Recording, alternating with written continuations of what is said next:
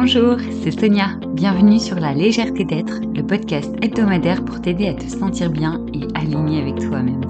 Je suis coach professionnel certifié et praticienne en Ayurveda. Je suis passionnée par le développement personnel et la corrélation du corps et de l'esprit. Je délivre ici mes travaux et recherches ainsi que des exercices faciles, astuces et inspirations pour te rebooster. C'est parti, bonne écoute.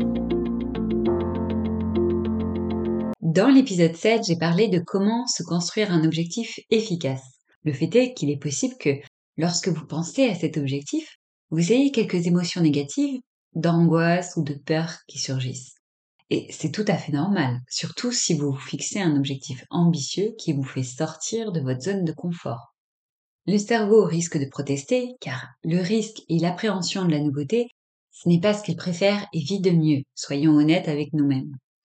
Rien de tel que le statu quo pour se protéger de toutes les nouvelles éventualités qui pourraient s'offrir à vous.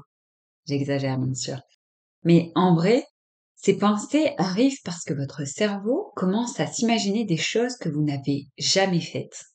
Il n'a donc pas de références déjà réalisées sur lesquelles se baser.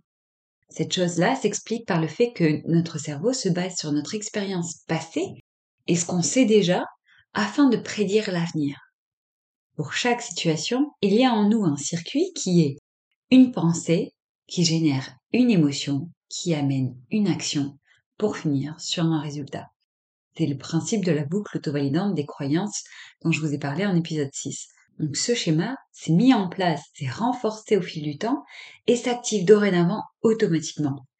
Or, quand vous vous lancez dans quelque chose de nouveau, le cerveau n'a pas ce schéma déjà défini.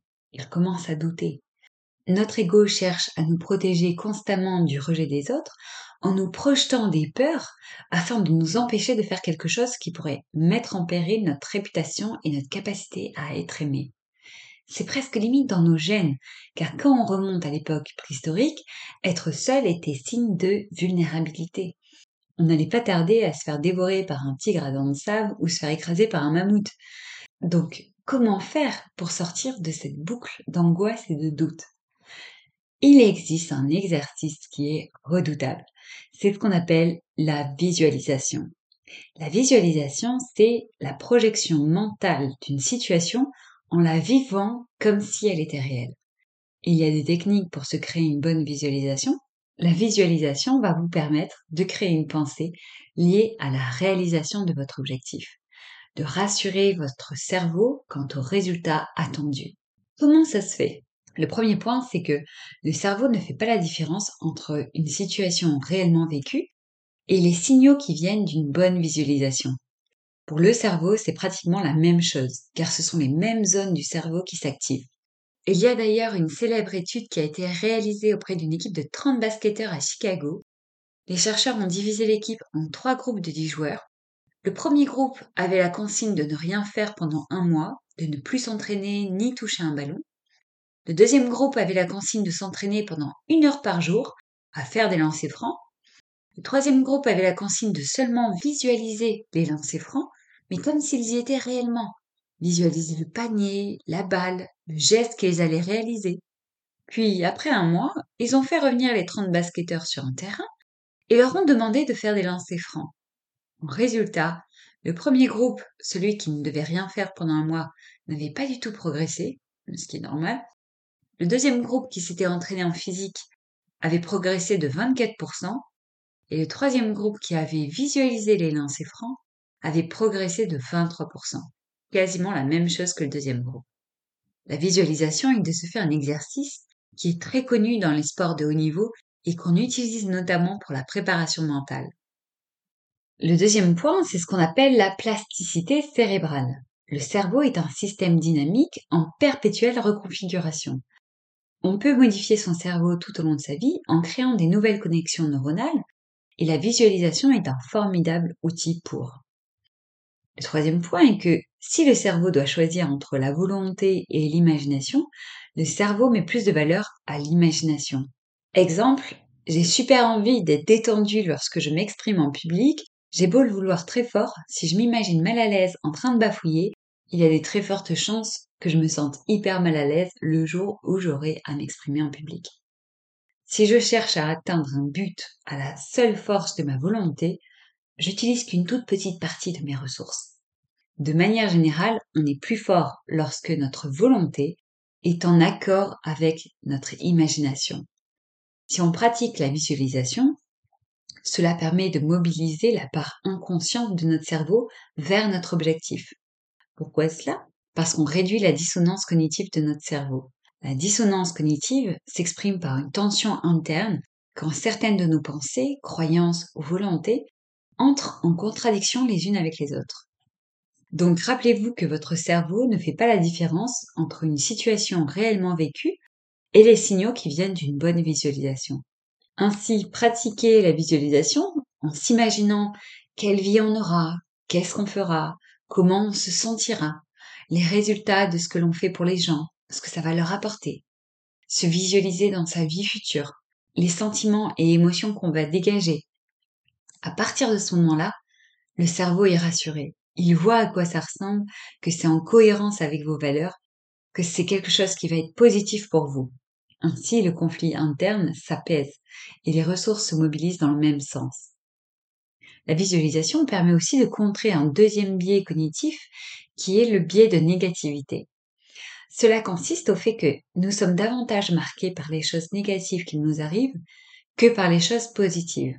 Dans une situation donnée, le cerveau aura tendance à nous remémorer toutes les expériences similaires où ça n'aura pas marché afin de nous mettre à l'abri et éviter qu'on prenne des risques. Avec une bonne visualisation, on oriente nos pensées vers une représentation positive de la situation, permettre à nos ressources de se mobiliser de manière fluide. Alors, maintenant qu'on a dit ça, voyons ensemble ce qu'est une bonne visualisation. Une bonne visualisation n'est pas juste se représenter les images mentales et ressentir les choses de manière froide. Non, pas du tout. Il faut voir précisément ce qu'on fera.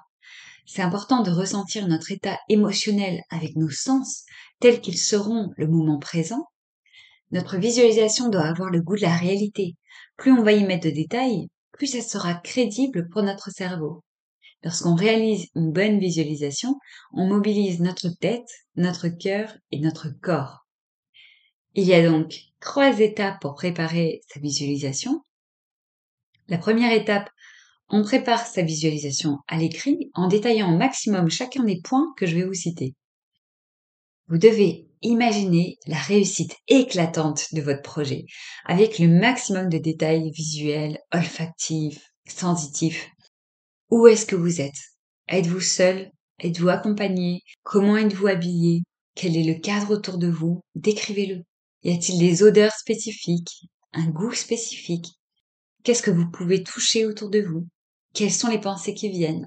Quelles émotions est-ce que cela génère? Quelles sont vos impressions? Si possible, ramenez des souvenirs qui rappellent ce succès, ce qui a déjà fonctionné pour vous.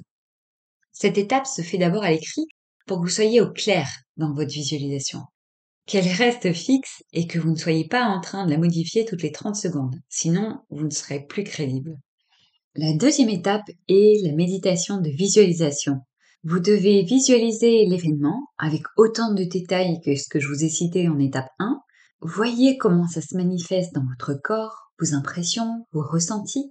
Vous devez vous laisser envahir par vos émotions et par votre visualisation.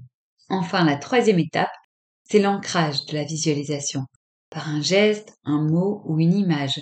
Alors ce n'est pas une étape obligatoire, mais ça aide à retrouver cet état de positivité, de bien-être face à votre projet plus facilement. Pour cela, il faut se concentrer une minute sur votre respiration, puis vous réalisez un geste en vivant pleinement les émotions que vous éprouvez lorsque vous imaginez la réussite de votre projet.